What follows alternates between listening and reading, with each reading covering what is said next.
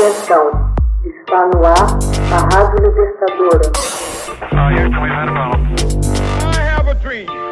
Assim sendo, declaro vaga a presidência da República.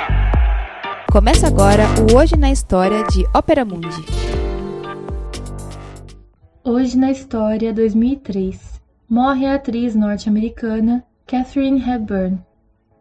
Katharine Hepburn ganhadora por quatro vezes do Oscar de melhor atriz e uma das maiores lendas das telas durante a era de ouro de Hollywood, morre de causas naturais aos 96 anos em sua casa, em Old Saybrook, Connecticut, em 29 de junho de 2003.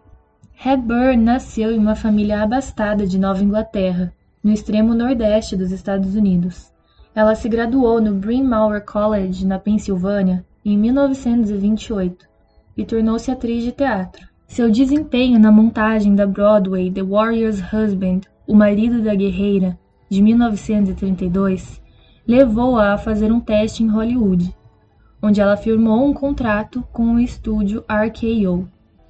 No filme de estreia de Hepburn, Vítimas do Divórcio, de 1932, contracenou com John Barrymore, sob direção de George Cukor de quem se tornou amiga íntima e que dirigiu muitos de seus filmes, inclusive As Quatro Irmãs, de 1933, Vivendo em Dúvida, de 1935, Boêmio Encantador, de 1938 e A Costela de Adão, de 1949.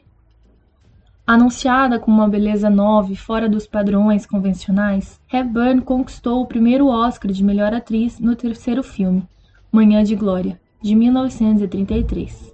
Hepburn se recusou a fazer o papel das típicas starlets da época, aparecendo publicamente de calças compridas, sem maquiagem, evitando dar autógrafos e conceder entrevistas. Após modesto sucesso no Teatro da Vida de 1937 e Levada da Breca de 1938, Hepburn decidiu adquirir seu contrato com a RKO, uma jogada que lhe deu controle pouco usual sobre sua carreira. Sua imagem oscilante foi reavivada com o sucesso de Núpcias de Escândalo, de 1939, originalmente escrita para Hepburn representar na Broadway e adaptada para o cinema com Cary Grant e Jim Stewart.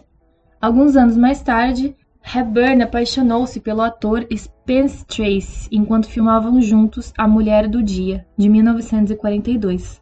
Embora Tracy, um católico devoto, permanecesse casado, os dois tiveram um relacionamento romântico que duraria até a morte de Spencer, cerca de três décadas depois.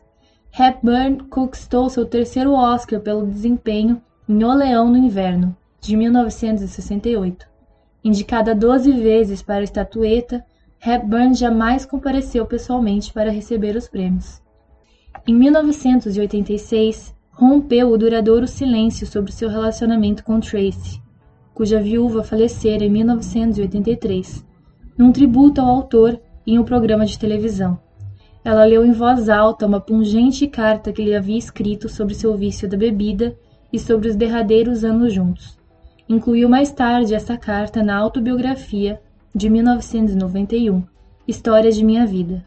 Em seu último filme, Segredos do Coração, uma nova versão do clássico de 1939, Hepburn aparece frágil mas serena como sempre, na interpretação de uma tia aristocrática do personagem de Warren Beatty.